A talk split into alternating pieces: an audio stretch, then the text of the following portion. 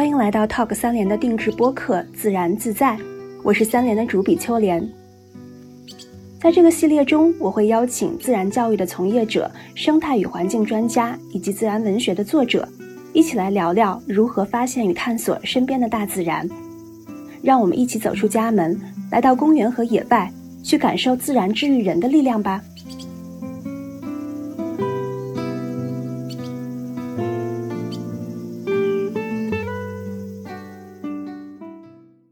众朋友们，大家好，欢迎来到新一期的定制播客《自然自在》。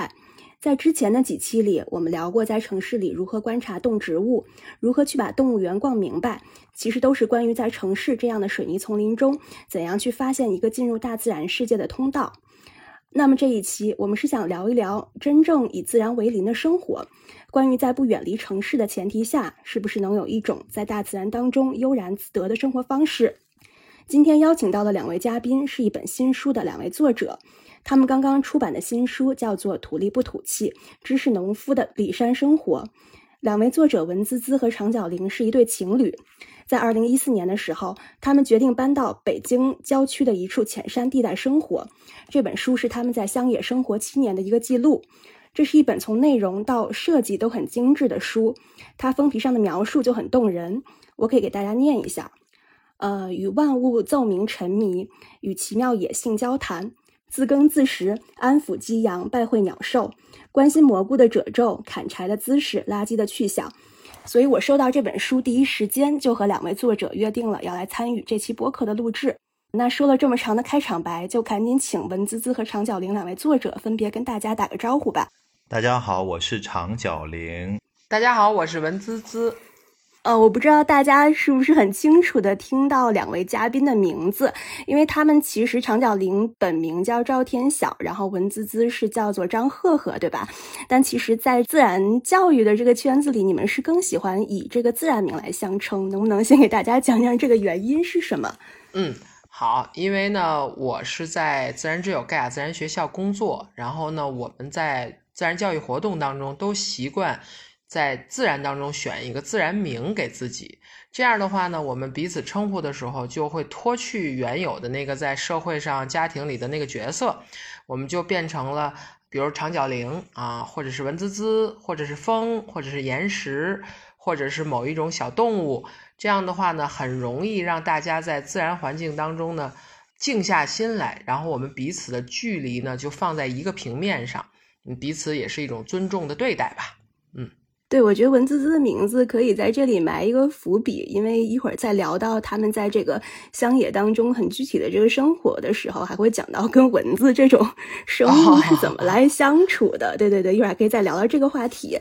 啊，那两位，我看了一下你们的这个背景，其实是相识在挪威读书的时候，是吧？是的。然后后来大家都是从事同样的这个跟自然教育有关的工作。其实长角玲可能和我的这个工作经历还略有差别。对我之前是在一个 NGO 组织，然后呢，主要是做一些濒危的物种保护。主要在中国的西南地区啊，比如说云南呀、广西啊、海南呀，保护一些濒危的灵长类动物。那会儿做的是那个工作。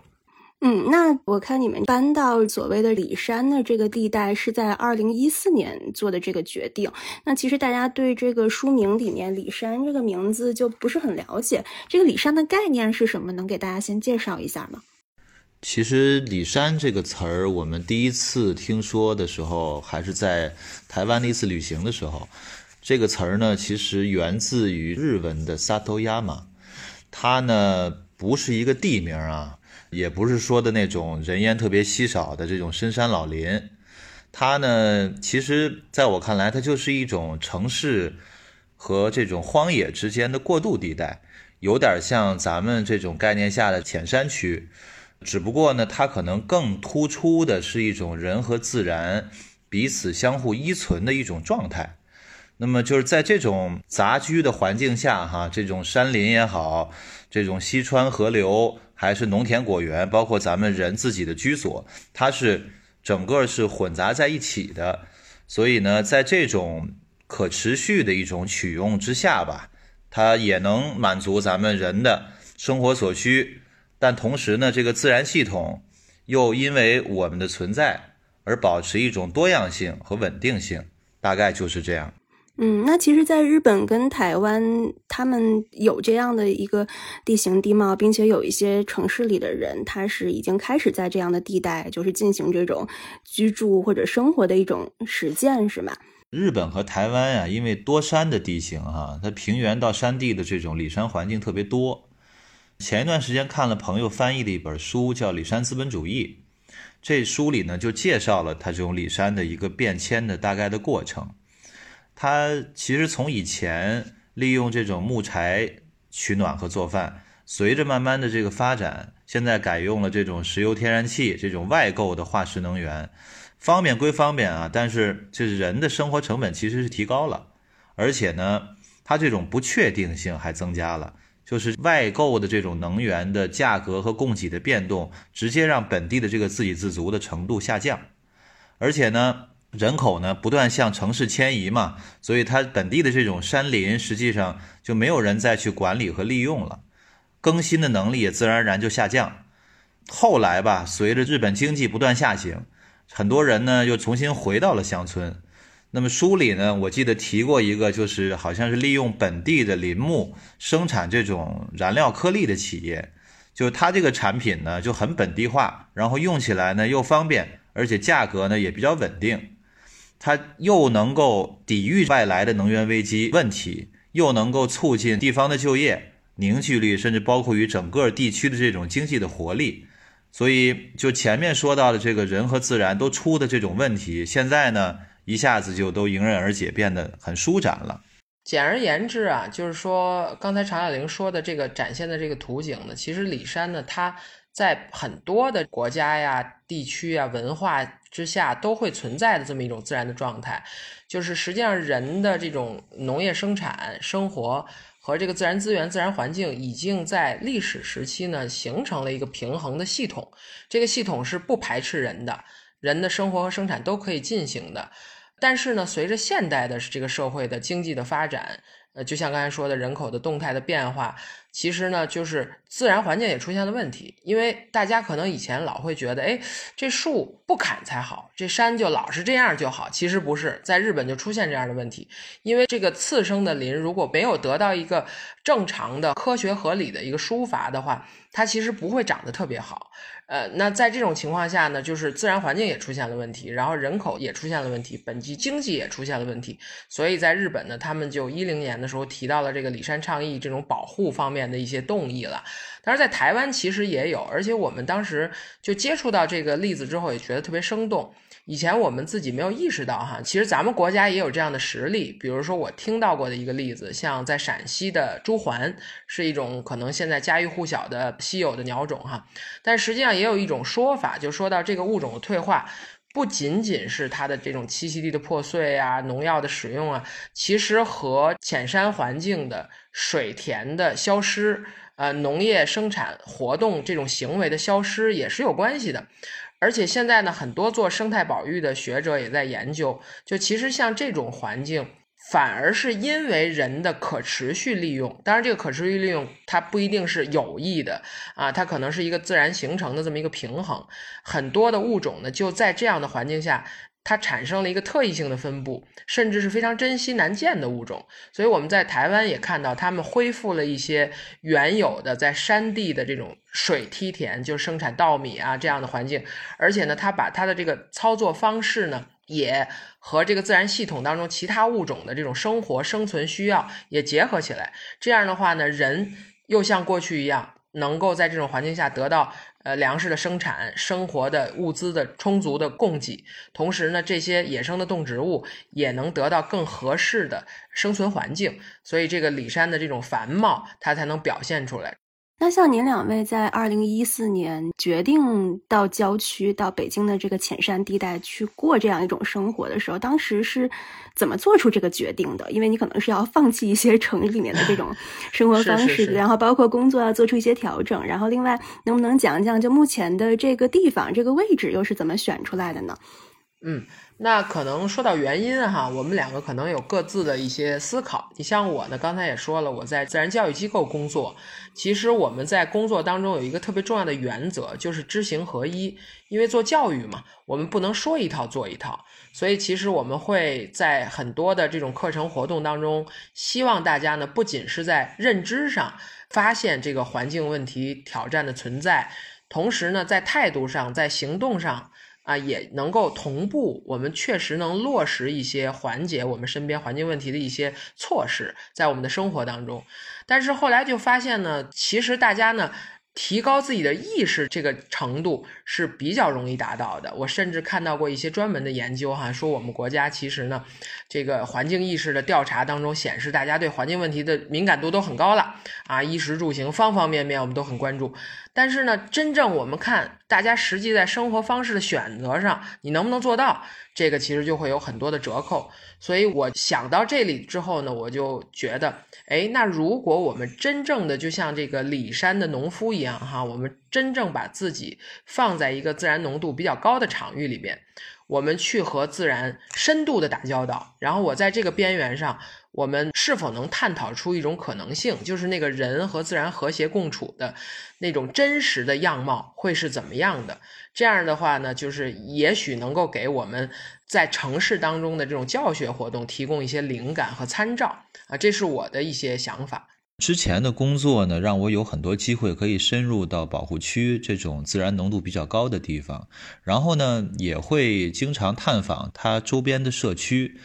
能够看到、察觉到一些比较显而易见的威胁对自然环境的，比如说像上山采集呀，或者说，嗯，在这个保护区里边放牧啊。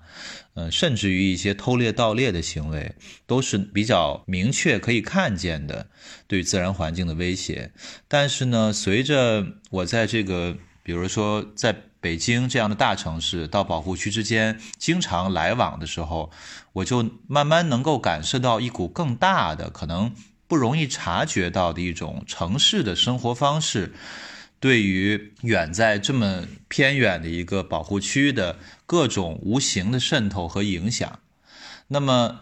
这之后呢，我就想到我能不能回到城市和荒野的中间，然后呢，既能够尝试用我们自己的这些环保理念过一种我们想要的生活方式，然后呢，不对这种自然构成太大的影响和冲击，同时也让这种生活方式能够。影响到我身边的这些城市人，改变一些他们的生活方式，从而减缓对于这个大环境的冲击。因此，我们俩就一拍即合吧，就是在北京的郊区选了这么一块地。那么，您刚才说怎么看中现在这个地方？哈。因为我们从一开始压根儿就没有想做一个生产型的农场，或者是休闲农庄之类的这些想法，所以我们就想找一个地方。首先，我们肯定是能够耕作，因为我们需要满足自己生活，有提供食物、提供生活的环境。那同时呢，不能够忽略掉自然环境。因此，我们在找这个地方的时候，北京的郊区我们也转了好多好多个地方。经常会看到，要么就是一马平川的农地，完全就是种植着作物、养殖着动物，其他呢的这种比较浓度高的自然环境没有；或者呢，就是它可能就是太深的这种山，它几乎就是隐士的这种状态，这也不是我们希望的。所以我们就想选择一个离城市不那么远，交通还基本便利，同时呢有一定的自然环境，也有我们人能够生活这种耕作的条件。这样的一个环境，那么最后就运气不错，选到了这个地方。两个人基本上，我们到了这块地以后，也没有太多的交流，基本上就是一个眼神儿就一拍即合，就选到这儿了。嗯，我再补充一点感性一点描述哈，就是我们这个地方呢，它其实从它的氛围上就特别吸引我们，因为这个位置呢，在很明显是咱们北京的这个平原向山区过渡的这么一个浅山地带。所以在我们的这个土地里边，它是有山地的存在的，有山地它就有坡度，所以有的时候从我们都是有生物学背景的这个角度来说，我们有一个直觉，就是在这样的过渡地带，因为有山坡地的存在，可能它的原生的一些植被啊。动物的分布啊，也许会有它的独特之处。然后另外呢，就是整个这地形来看，它从山地到耕地，它是一个很舒展的过渡。然后我们的农舍呢，小小的，就像一个小蘑菇一样，镶嵌在这个整个地块的中间。哎，这样的话呢，就是像刚才常小玲说的，就是既可以满足我们生活的需要啊，同时呢，我们又可以享有和自然做邻居的这么一个优势。啊，另外还有一个呢，就是我们在最开始进入这个土地的时候，在我们书中也介绍了，就其实它有一条宁静的小小的砂石路。啊，那个砂石路两边郁郁葱葱的树林，在当初我们可以说是一见钟情哈。不过有点遗憾的就是，它现在因为防火管理的要求，它已经被硬化了。对这个地一见钟情，对说清楚。对对对。嗯，那像你们在这里的生活，我不知道是春夏秋冬一年四季都是在这片土地上吗？还是比如说我知道北京这边冬天很冷啊，那可能冬天那边就不适合耕种，可能就要回城去过冬。就到底是一个怎么样的一个时间四季的一个安排呢？呃，我们大概是这样，因为咱们北方的这个环境吧，有一个冬天和夏天气温和这个环境的巨大差别，所以我们一般是从三月中下旬吧。开始，然后到十一月的中下旬这段时间，我们会在山上生活。然后呢，剩下的时间呢，我们还是会回到城市，就是冬天的时候。因为一方面来讲，山上因为我们这附近有一个森林防火的问题，冬天生活也不是很方便。再有一个呢，冬天因为北方嘛，咱们如果不用这个温室大棚来生产的话，露天的话没有任何可以生产的条件，所以呢，冬天的时候我们就会回到城市去。那么从春夏秋吧，这三季我们在山上的时候，基本上就是遵循着一个正常的生产食物的这么一个节气的秩序去生产我们自己的食物。另外呢，还有就是在假期或者一些周末的时候，也会有一些环境教育活动的安排等等，基本上就是这样的一个过程。嗯，那像我知道你们就是在书里面写了有种植蔬菜，然后有这种庄稼，就是小麦呀什么的这样的作物，然后也包括有养羊、养鸡、养鹅。当时规划的时候，你们想象的这种耕种跟养殖的生活是一种多大程度上能实现自给自足的一个生活？然后包括像这些布局是怎么考虑的？嗯，说到自给自足哈，这个咱们必须得实事求是。就是我记得我们在关注可持续发展问题的时候，就是有很多不同的机构啊、专家也都提到过一个，就是叫做粮食自给率啊。这个可能对于一个国家来说呢，它就是一条安全线；那对于一个家庭来说呢，它就是一个生活的基本保障的基准线。那其实这个跟我们的自给自足这概念也是一样的，就是我们。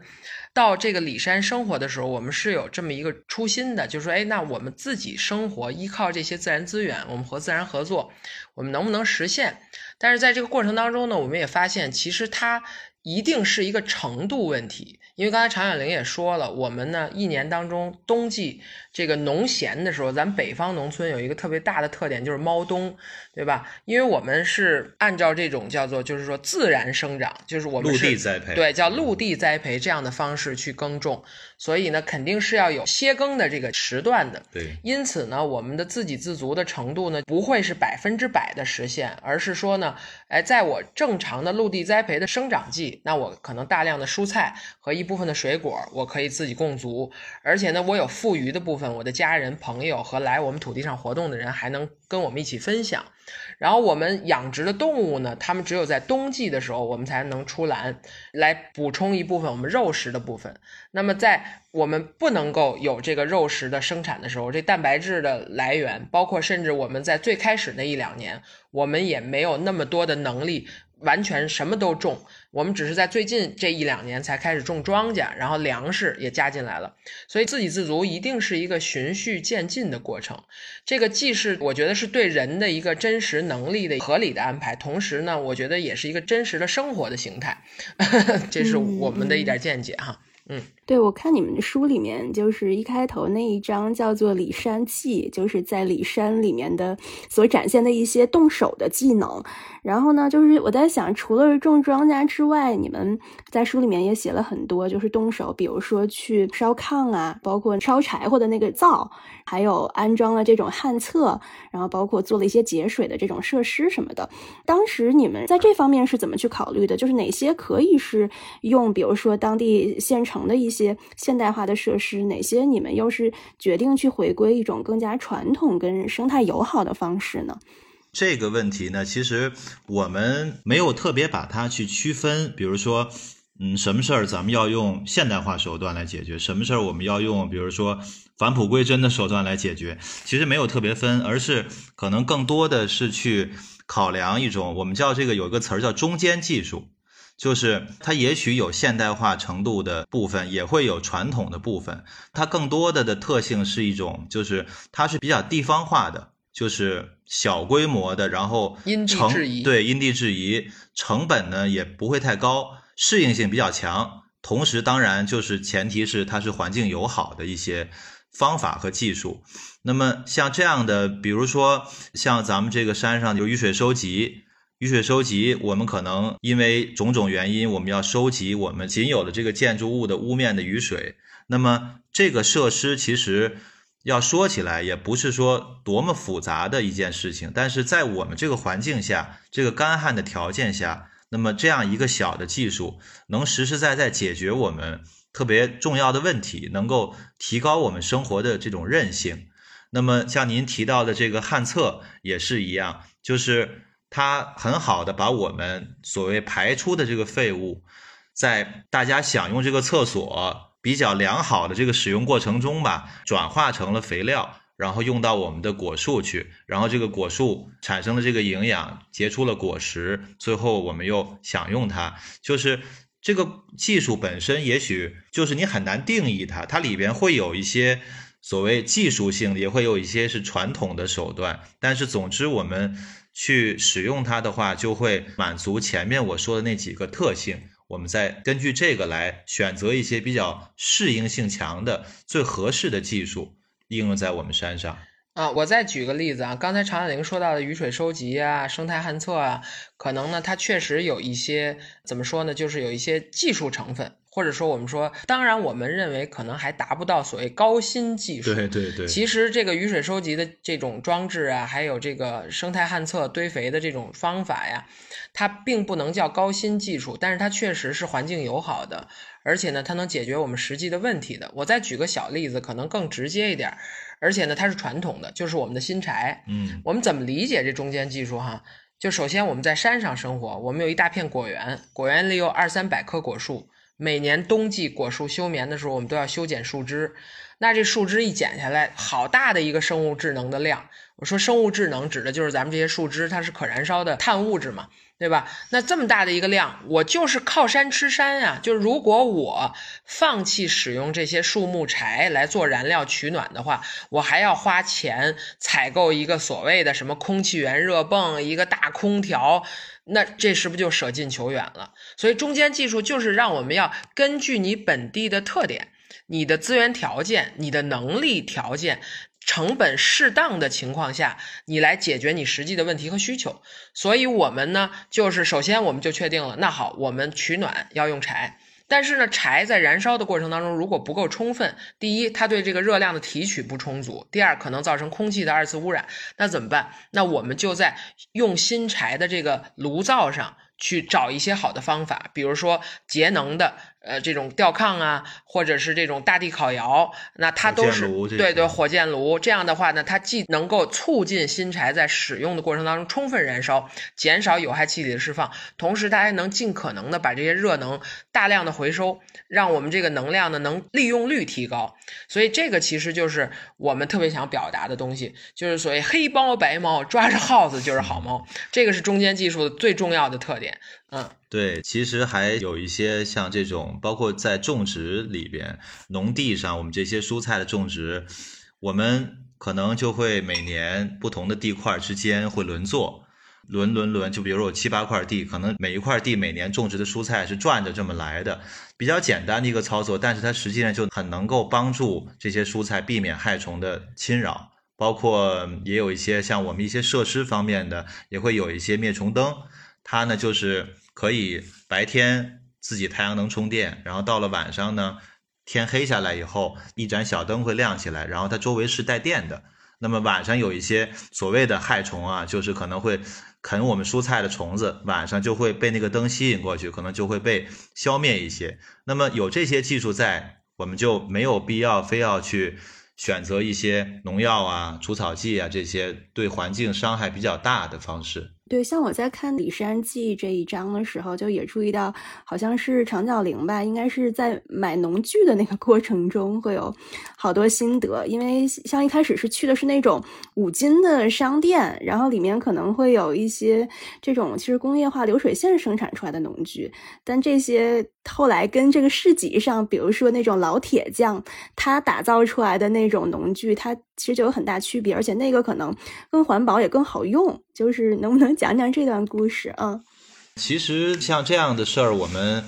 在因为本地会有这种大集嘛，没有疫情来之前，每三四天、四五天都会开一次大集。这个大集上有很多本地的这种能人啊，或者这个手工匠人就会出现在这些集市上。其实也不光是这个铁匠，还有很多这种边框边篓的这种手工艺人都有。我们特别爱跟他们聊天儿，就是一方面呢。看他们那个工具做的，确实是挺吸引我们的，各种各样的形态，不是那种标准统一的，不是在五金店那种，可能都是一个模子的，它可能会根据不同的需要，个性化的需要，比如说，呃，我有一个什么什么需求，老师傅，您能不能？帮我打一个那样那样的东西，哎，他就真的能给你根据你的需求给你定制一个独一无二的东西，就这样的东西很有意思。另外呢，你在跟他交谈的过程中呢，你就可以自然而然的学习到很多专业的手法，比如说他帮我们买工具的时候，他会帮我们把一个。木头杆子本来可能跟这个铁头的工具不是那么完美匹配的，他要去削削砍砍剁剁，然后呢，却要去砸一个楔子在这个头上，就把几个零零碎碎的零件从他手里敲敲打打，十分钟就能变成一个非常朴素、质感非常漂亮的一个工具。然后过程中他还会教你，你你这个怎么用，你到时候你这个劲儿怎么使。就你们从城里来，这种经验少。所以就是这个过程会非常有趣。那逛五金店呢，可能就会少了点这种乐趣。而且因为很多这种工具在五金店里边是生产线出来的，所以它可能那个把手慢慢更多的开始用塑料啊这种材料。那么当这个工具有时候真的坏了的话，它不好再重新配。比如说我这个木头的工具，我真的坏了，不管是重铸了还是断了。我把这个铁头拆下来跟木头，然后我重新在我的山里找一个合适的木头或者一个粗的树枝，我就可以把它重新匹配回去，还是一样好用，手感也很好。但是到了这个五金店里呢，可能这个工具坏了，也真的不太好修，你就只能是一产生了一些垃圾，第二呢，你就再去重新买一个，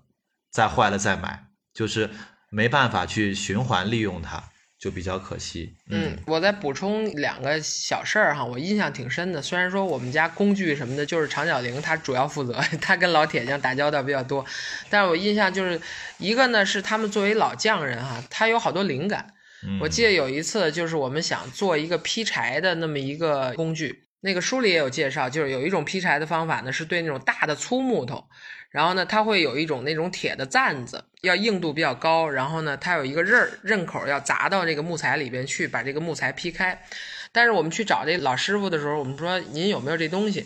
后来他琢磨琢磨，说你下一集的时候你再来啊，下一集不是电视剧那一集啊，就是下一集，一个星期以后。结果到再去的时候，他真给我们带了一东西。他说什么呢？哎，他正好想到一块料。就是他这库房里有一个当年的大卡车的一个轴，那个轴是很好的材料，他觉得这个东西的硬度非常好，然后他就根据我们的描述，他就把它给我们打造出来了。然后另外呢，就是他们还特别本分，就是你像我们刚去的时候也不太懂，有的时候就是农闲的时候嘛也去逛，逛了之后就觉得买这个买那个，然后老爷爷子就说说你们现在别买工具，有钱不买半年闲。你冬天买了，你活儿都没有了，然后你撂撂一冬天长虫了、生锈了，你春天用的时候就不好使了。你什么时候用，你到我这儿来买新鲜的、磨好的。所以它就是你会发现，它跟那个五金店、那个商店的逻辑不完全一样，他会很考虑到你的实际的，就是你该不该用，你不该用的时候，我也不要你做这个生意。虽然说我是要挣这个钱的，所以这些都是让我们特别有感触的地方。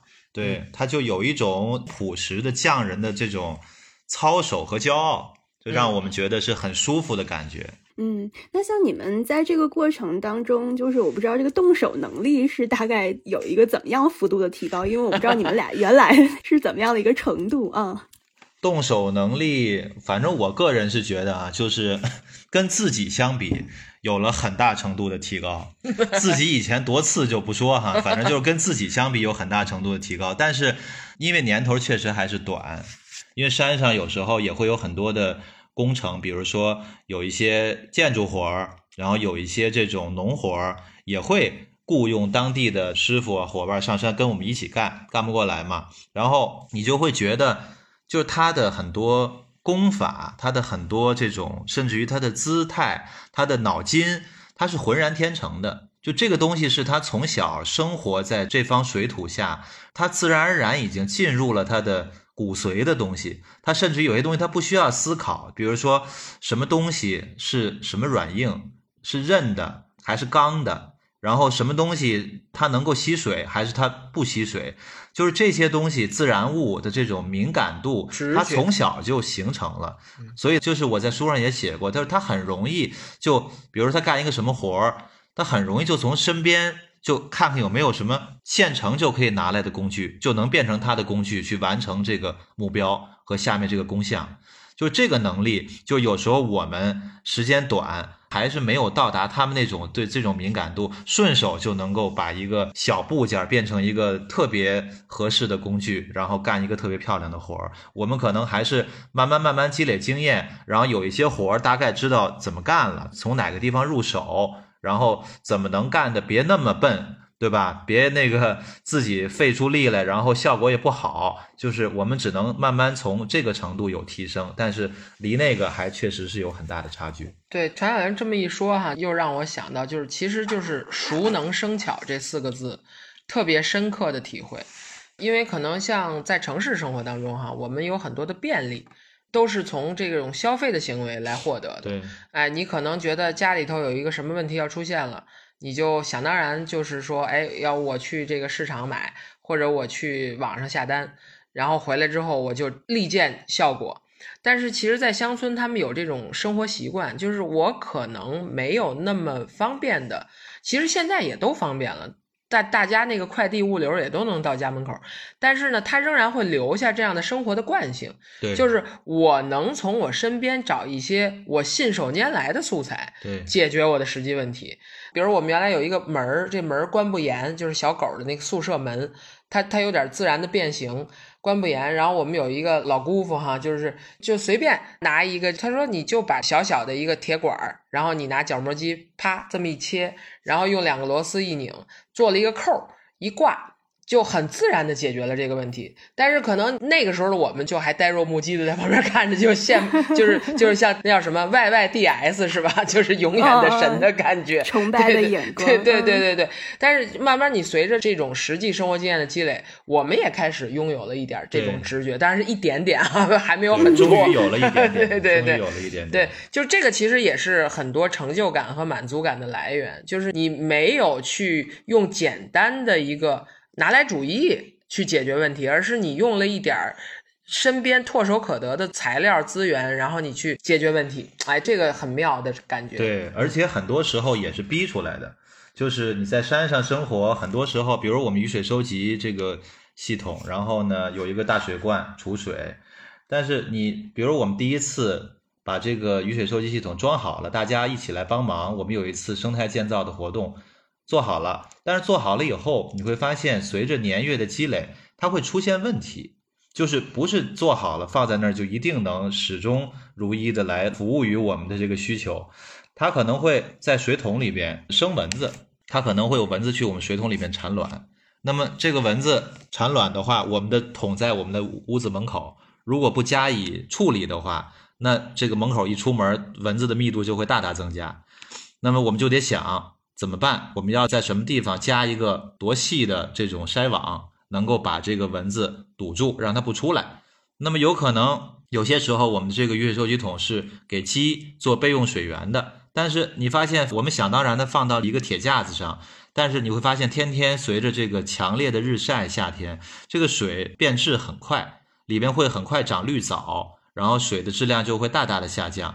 哎，怎么办？那我们就得想什么地方可以让它维持一个好的质量更长时间。那么就我们就想到把它埋到地下去，让它避光、静置、低温的保存。哎，果然就好了很多。还有呢，就是像也还是这个雨水收集系统，可能没有想到有冬天的管儿，我们已经把管儿拆下来了，但是因为管儿径比较细，所以它那个水滴下去，冬天很冷的时候还是会被冻裂。所以我们也要想办法去怎么改变这个管径，重新插接，能让它冬天避免这个问题。就是在这种过程中，我觉得也是很自然的，就把自己逼出来了。很多方法你就得去自己琢磨。但是可能像像文姿说，在城市里可能一你可以买现成的，第二呢，我找师傅呗。反正我花钱呗，我花钱你弄呗，我我购买服务，对吧？但是在山上呢，可能一呢也不太方便购买服务，再有呢很多小事儿你怎么购买服务啊，对吧？你没法购买，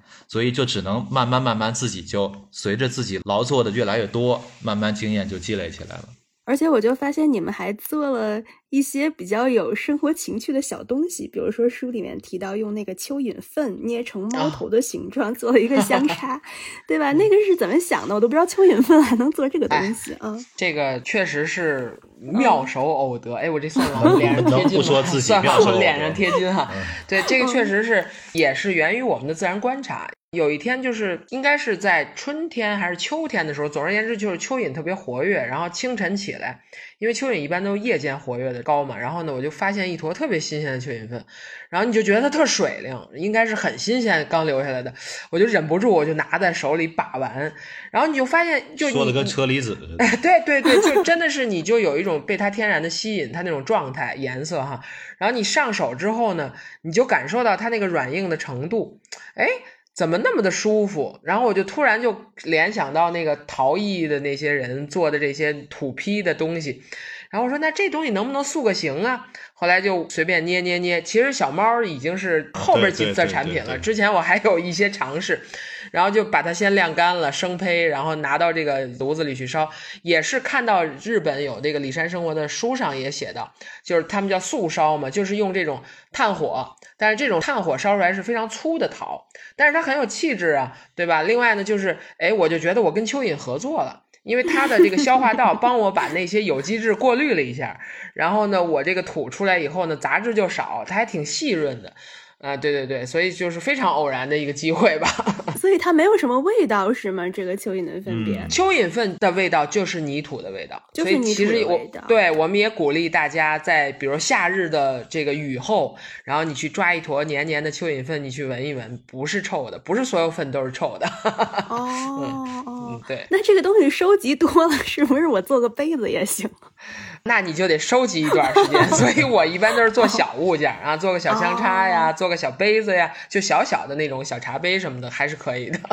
对，然后接下来一个话题，我觉得也很有意思，就是，嗯，因为我们往期节目里面就是会请一些自然观察的这种爱好者讲讲他们做动植物观察的心得，但是你们真正的在这样的一个浅山地带生活，就是。植物跟动物不仅仅是一个很单纯的观察的课题，还是要跟它朝夕相处，并且有时候要斗智斗勇的一个对象。比如说，我在里面看到。呃，应该是长角羚吧？怎么跟那个杂草去相处，以及你们养鸡，然后又被豹猫偷吃，然后还有像狗獾又去偷花生啊什么的，会有各种各样的这种比较有意思的这种事件发生。那在这个时候，就是跟动植物的关系怎么去理解？然后你们有什么样的应对方案？能不能讲讲这些啊？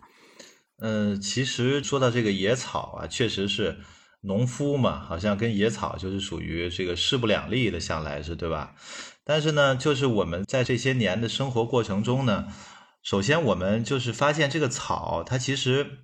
它有很多的有意思的这个功能。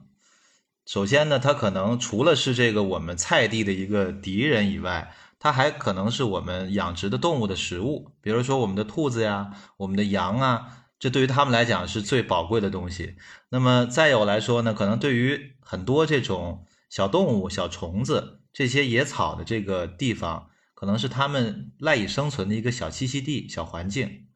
包括它也是我们平时生活中，比如说做一些植物的自然观察呀，这种不同的节气，这些不同的野草会有各种各样的形态上的这种色泽上的质地上的变化，也是我们生活很有意思的一个兴趣。那么实际上在山上呢，我们像这种野草的处理，不同的位置其实处理方法是完全不一样的。有一些，比如说像在菜地里。可能像我们，比如说摘下一个苗去，这个苗特别近的，直接影响的这个苗生长的草，我们肯定是会给它去除一下的，因为毕竟我们还需要生产食物的。但是远一点的地方的呢，可能不那么直接影响到菜苗的这个生长，那么我们可能就会割一割，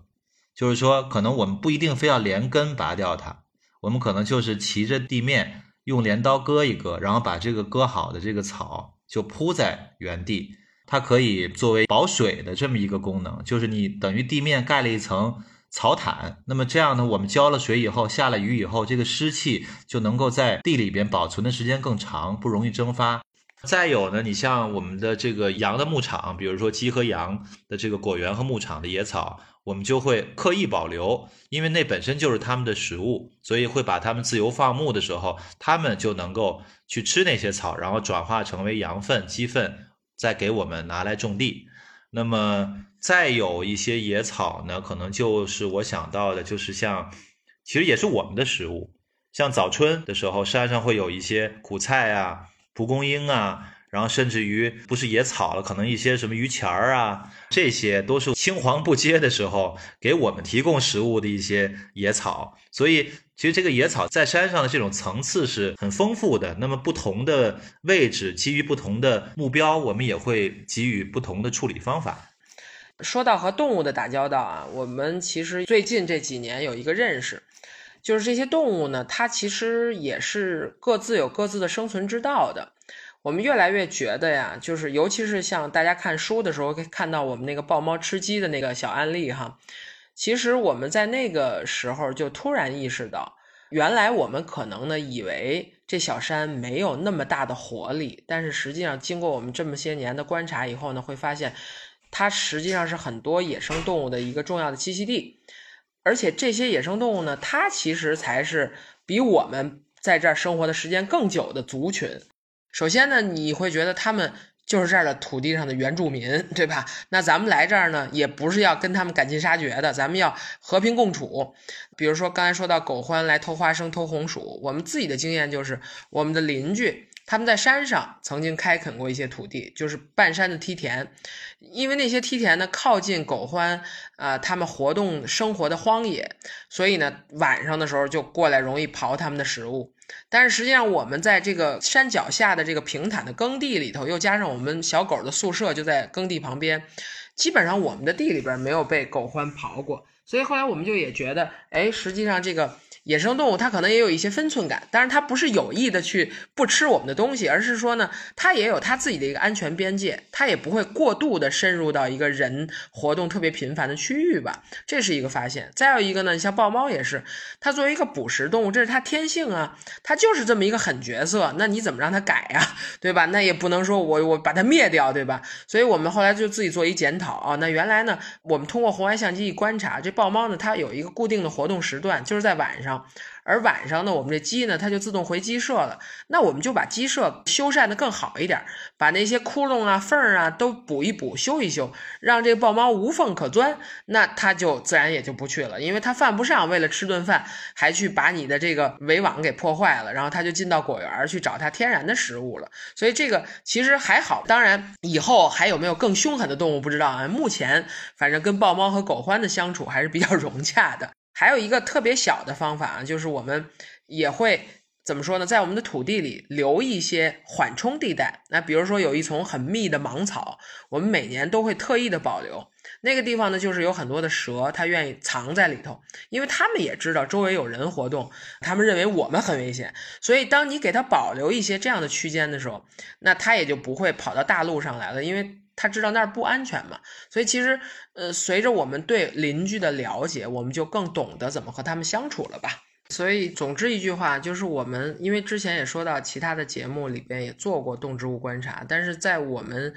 呃，里山生活当中，我们是真的没有把这些植物和动物只当成一个被观察的对象。对，因为我们知道我们自己是一条生命，他们其实每一个个体也都同样是一条生命，他们有新陈代谢，我们也会有新陈代谢。然后他们会有自己的物质转换，我们也会有，所以其实我们是在从生命理解生命、生命与生命相处这个层面去做观察的，因为我们要在这儿和他们一起生活。像跟你们最近的这个动物邻居，我不知道算不算这个房顶上你们写过那个北北红尾渠，就是来这边繁殖的。嗯，这个也是比较意外的一个事情，是吗？对，其实说北红尾渠这段还是一波三折啊，而且我们说这个每年都有新课题，这今年又有新气象了，所以咱们这个节目是首发新的发现。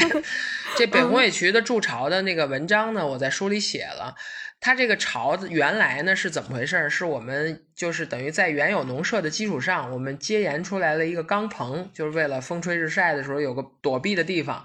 然后呢，这钢棚下呢，我们不是修一个小厕所吗？这厕所的吊顶，因为它有有一个自然的吊顶，里边要走一些管线啊什么的。我们这个吊顶封挡的这个材料呢，是一个软材料，是一个密度比较高的一个挤塑板。呃，那它呢，就等于是说，谁先发现了这个空间呢？是麻雀，因为我们农地里的麻雀是非常多的，而且麻雀又叫老家贼嘛，它其实很聪明，它早早的就发现，哎，这个东西它能抠开。然后，于是呢，他就把这个挤塑板呢抠出了一个洞，然后他在这个吊顶里呢就安家了。最开始那两三年啊，就是以麻雀为主，每年都繁殖，每年都繁殖。但是突然有一年，就是疫情那年，二零二零年，也是因为疫情的这个原因，我们上山的时间推迟了，因为村子当时有这种封闭嘛。然后我们推迟了以后，就发现，哎，北红尾渠它相对麻雀来说呢，它跟人有一定的距离感。但是因为我们来晚了，北红尾渠已经开始要筑巢繁殖了，结果它捷足先登了，然后就占了这个地儿。占了这个地儿以后，特别搞笑的是什么呢？就是我们还发现这麻雀经常会去骚扰北红尾区，就老是那种，就是比如北红尾区在里边孵蛋呢，养小孩呢嘛，然后麻雀老在门口看，一边看还一边骂，就说你什么时候走啊？赶紧快点，把我窝占了什么的。然后还好，最后在我们红外相机观察之下呢，就是这北红尾区孵了四个小鸟，最后都飞出去了。结果到今年呢？特别意外，就是我们上山的时间倒是正常，但我那天还跟长脚铃嘀咕，我说怎么麻雀也没了，北红尾渠也没了，这什么情况？结果发现岩松鼠来了啊！这岩松鼠把这窝给占了，而且呢，一开始是一个松鼠，它刚去的时候特别夸张，我们在屋子里边就听见那个地方咚咚咚、叮叮叮、咣咣咣，然后我说这什么情况？我出去一看，对，我说你是不是装修呢？你现在是拆除，把那个鸟窝全拆。我说你是不是装修？你别扰民啊！大早上五点多六点你就讲，完全不按时间施工。对对对，然后我就跟他说话。当然，这就是一种挺好玩的过程。我说你装修，我要投诉你。然后一会儿严松鼠出来了，看我一眼，然后继续回去忙了，就是这种感觉。而且今天呢，我们又发现了一幕，这严松鼠呢领了个伴儿回来，从山上，现在变成俩严松鼠了。所以接下来要发生什么，就拭目以待吧。所以这个位置特别抢手，是吧？就是可能大家都 盯着这个位置。哦，对对对。就接着刚才你们说到那个蔬菜种植啊，我想再问问，因为书里面写到，就是其实会有留在地里面不收的那种叫老菜，是吧？然后你们也会发现一些意外的，比如说它那个菜好像之后会开花，是吧？它可能那个花儿我装饰一下也挺好看的，或者有的像丝瓜，它做那个什么洗碗的那些东西，好像一般人都比较清楚啊，但是还是有一些老菜的那个功能，大家不是很了解啊。这老菜呢，其实刚才主持人已经说了哈，就是一个呢，它可能有一些意外的美的收获啊，比如我写到那个小萝卜开花儿啊，你真没想到那个小萝卜那个粉白相间的那种渐变色的感觉啊，我觉得任何一条裙子的这种人为化工的处理都不如它神来之笔。包括还说到，可能有一些这个老菜呢，它就是可以成为我们的一种日常用品，像丝瓜瓤子。其实还有一个是我特别欣慰的一件事儿，就是呢老茴香。因为我们大家就是可能都是北京人嘛，喜欢吃茴香馅饺子，是吧？然后，但是这茴香其实它是很好种，它是一年生的这个草本哈。那我们比如在春天撒点籽儿，它长了，长了之后呢，因为现在这个品种叫割茬茴香，就是你不用连根拔除，你只要用剪刀去剪着收，秋天的时候还能再长出一茬来啊。那这样的话呢，就是我们春天那茬其实有的时候我们就不会把它完全收割，而是让它变老。让它开花儿，为什么呢？因为我们在种茴香的过程当中，就发现了这个茴香凤蝶。这种咱们北京本土的一种鳞翅目的昆虫哈，它就会在这儿产卵，然后它的宝宝一种非常可爱的有着警戒色的一个毛毛虫就会长在这个茴香上，然后它们吃胖了以后呢，就会变成那种非常漂亮的金凤蝶，就是它的两对翅都是金黄色的，上面有那个黑色的斑纹，而且个头也比较大，很漂亮。所以当我们看到我们的茴香田里边会长出金凤蝶的幼虫，然后变成成虫之后。我们就会特意的把这个菜留老，因为我们知道它这一季我不完全吃掉，我也会没有什么损失，但同时呢，我又能给到他们一个生存的机会。然后我秋天再吃这茴香的时候，味道更好，因为它温度低了，它长得就更好了。哎，所以这个其实是我们一个比较欣慰的发现吧，就是说你在种菜的时候，既考虑到你的吃，你也考虑到你邻居的吃，大家共享这块菜地。看到你们书里面写，除了老菜还有丑菜，其实一般城里人可能更加陌生，因为我们在超市里面看到的都是非常要么圆滚滚的，要么就是非常标志水灵的一些蔬菜，就是那些奇形怪状的菜去哪儿了？其实也是很多人的一个疑问啊。我先更正一下，刚才文滋滋说的茴香啊，是应该是多年生的啊。我先更正一下。然后这个丑菜这个事儿呢，其实也看它的程度啊，就是说。我觉得呢，有一些确实也是我们种植技术的问题，比如说该浇水的时候没给人浇水，然后呢该松土没给人松土，它的生长状态不那么好，有一些可能长得呢就有点歪瓜裂枣，这种情况确实也是有。像这种呢，我觉得还是可以通过我们正常努力去实现的，还是让它长好，这有这个问题。但是呢，我们也发现，就这种丑菜实际上。我们种出来以后，它的食用起来并没有那么大的，或者说就没有什么差别，跟一般的菜，它只是可能在收拾的过程中，可能切一切的时候，呃，削削皮的时候，可能会花点时间，花点功夫。实际上吃起来它并不难吃，没有太大的差别。再有的话呢，我会觉得比较可惜的是说，有一些丑菜，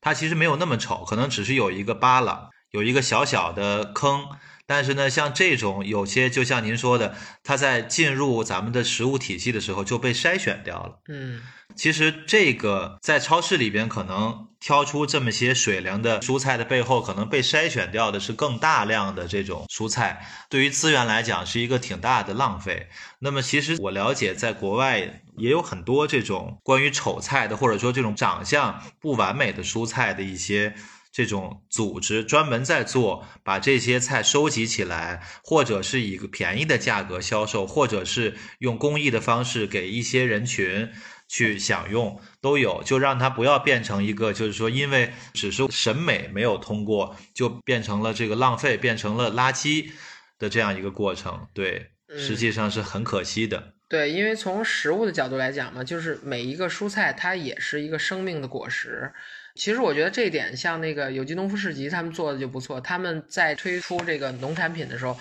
他们也会专门有所谓叫瑕疵果。就其实可能真的有的时候，就是这个丑菜的食用价值完全是被一个审美颜值的这个角度去给抹杀掉了。但实际上，它和其他的食物的这种实用性是一样的啊。嗯嗯。对，我在日本就是逛无印良品，他们不是在日本有很大很综合的店嘛？他们就有一部分是卖这个丑菜，就是价格也比较低，然后可能还会有牌子，有一点点这种教育的这个含义在里面，就是告诉大家可能不要浪费这些因为长相不好而受到歧视的食材。是是是，确实是因为有很多这种丑菜，确实因为它有一些随机性，就是说也不都是说种的不好，它也有种的没问题，它就长这样。咱也不能歧视人家，是不是？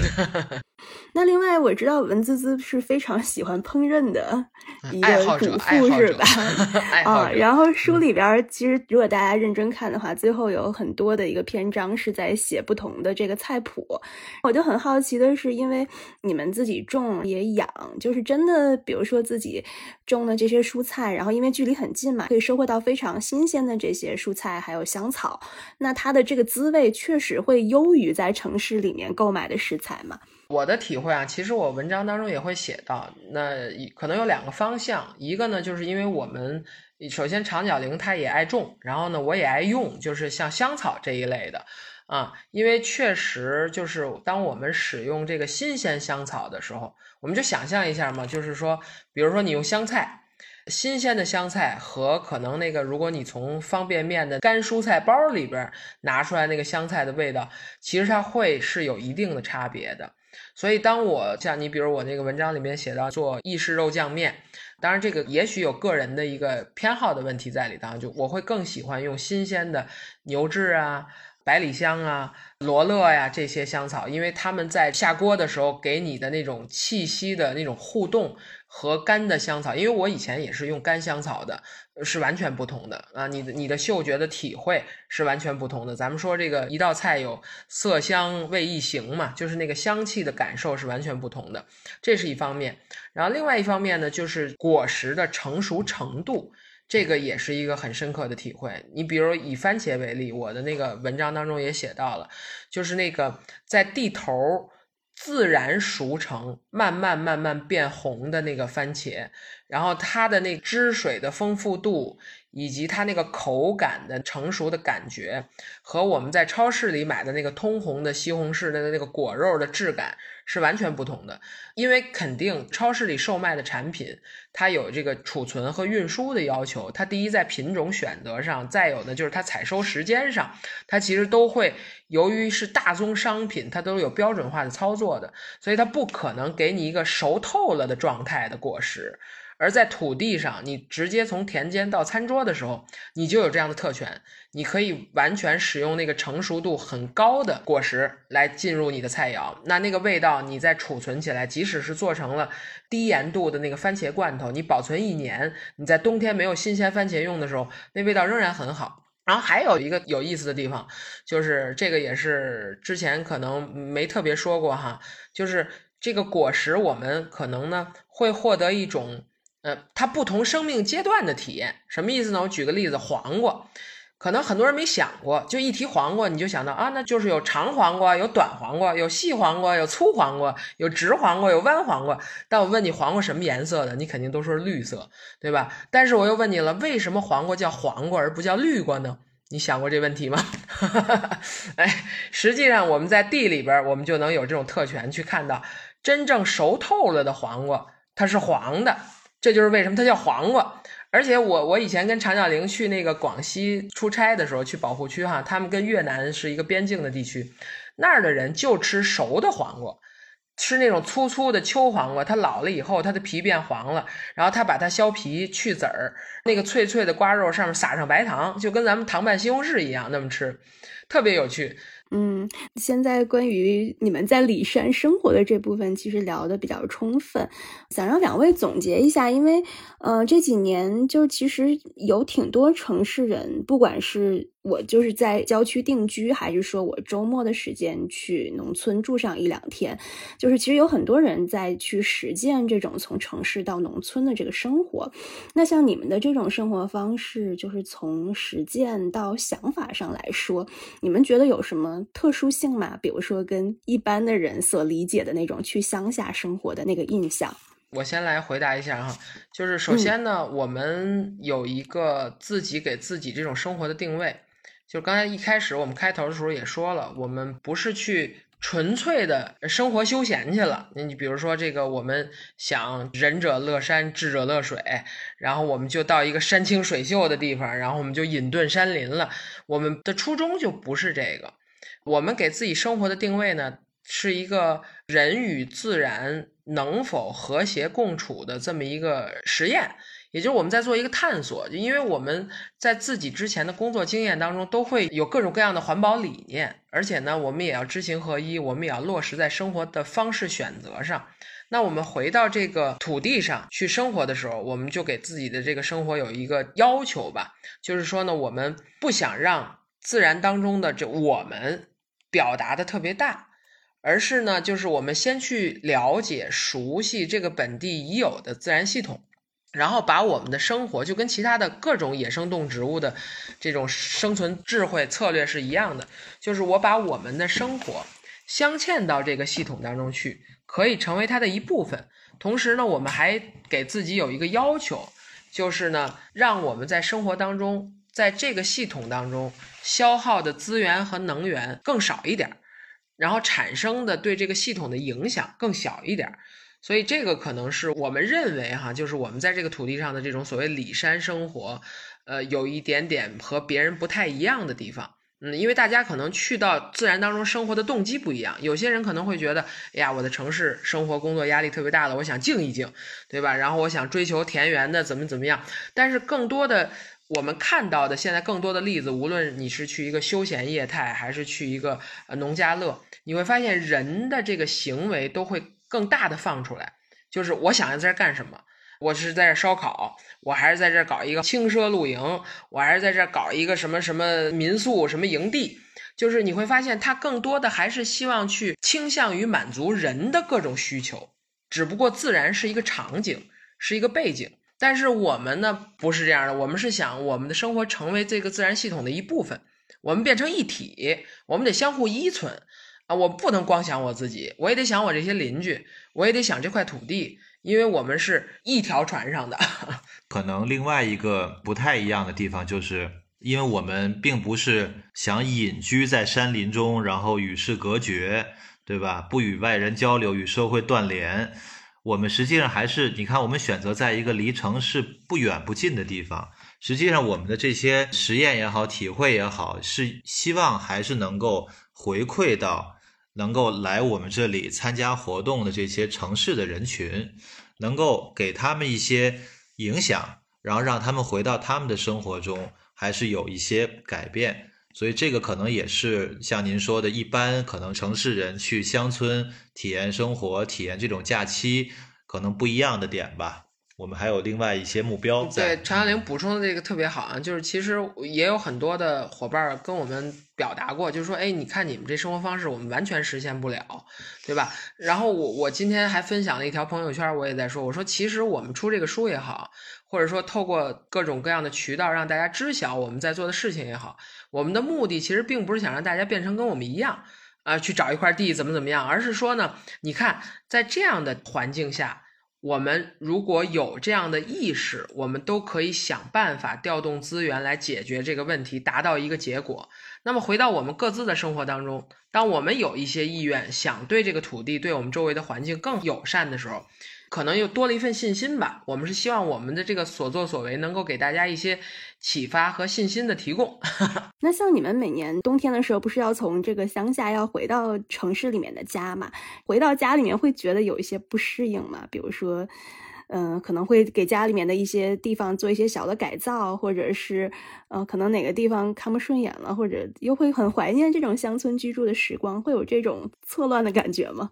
回到城里的时候，时间长了，肯定还是非常想赶紧回到山上。倒也不至于说城里就待不下去啊，没有那么严重。山上肯定还是很渴望回来。我觉得可能现在我们倒也谈不上说一回家就看哪哪都觉得哎呀我受不了了，我看哪儿都不顺眼，不至于。就是可能在山上生活的一些习惯会沿袭回城市中，比如说可能你在买东西的时候、消费的时候还是会多衡量一点，更理性一点。然后包括垃圾的处理，当然咱们社区现在垃圾分类也做的比较好了。然后当然还有一些，比如说对食材的选择呀，对一些生态友好产品的选择，可能你还是会。多考量一分，这些可能是沿袭过来的东西。还有说像家里的，比如说这种过期的食物，比如说也是挺有意思的吧，就是这个狗骨头。呃，文思思可以讲讲这个。对，其实呢，就是也算是一种潜移默化对家里的影响吧。呃，我觉得就是因为之前我们都做环境保护的工作哈，其实家里边在这方面生活习惯上也都比较注意。包括我那会儿在自然之友那个低碳家庭项目，我也做过，就对于这种家里的居室节能啊，比如我们采用什么样的节能设备啊，然后用什么样的节水设备，其实我们都还是有些概念的。但是后来随着我们在山上有这种自给自足的生活以后呢，因为我们养动物嘛。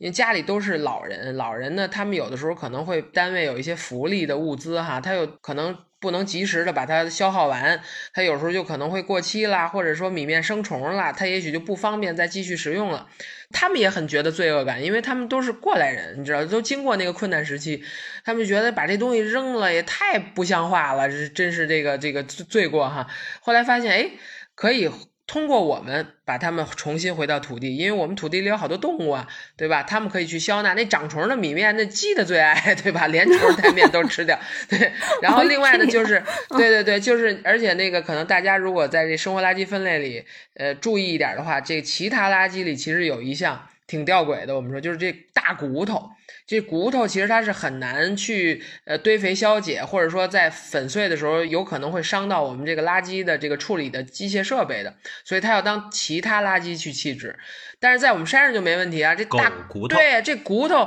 不是狗的骨头啊，是给狗啃的骨头。对，这这骨头是他们的最爱，那是他们的磨牙棒啊。我们山上有四五条狗，对吧？所以我们周围的同事啊，我们的父母啊，老人，他们都会定期的在冰柜里冻好多这些东西，然后我们就拿到山上来。小狗这活动完了之后回宿舍，我们得给它点好处啊，那这些骨头就派上了重要的用场。然后还有，你像现在家里边也都有很多这种快递的这种呃网上购物的，有的时候还是避免不了。但是呢，这个包装就都会尽量的给我们保留好。等我们有一些，比如我们的果酱做好了，可能有一些小伙伴想买，或者说我们的一些农产品多了，红薯啊、鸡蛋呀，我们基本上都用的是大家返回给我们的一些包装物，我们再把它再利用上，大家也会有一种接纳，就是哎，这可能这箱子是旧的，但它还挺结实。那文滋和常小玲他们用这箱子，那我接受，我挺高兴。以后我攒点，我他们要要，我还还给他们，他们接着用这些。其实都是耳濡目染，大家就彼此有影响嘛。对，而且慢慢的，他就很多人这不是就都堆给我们了，他自己也会开始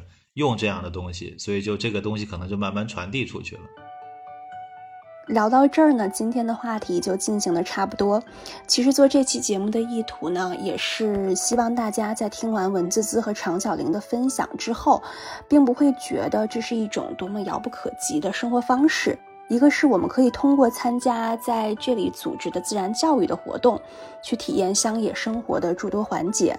另外呢，我们也可以把书中所传达的和环境相处的理念以及生态友好的技巧应用到日常生活当中。也许未来有机会，你也能够像文滋滋和长脚羚一样，找到一个生活和工作相结合的契机，也能寻找到这样一片里山地带，过上自在舒展的农夫生活。最后，感谢大家的收听，我们下期再见吧。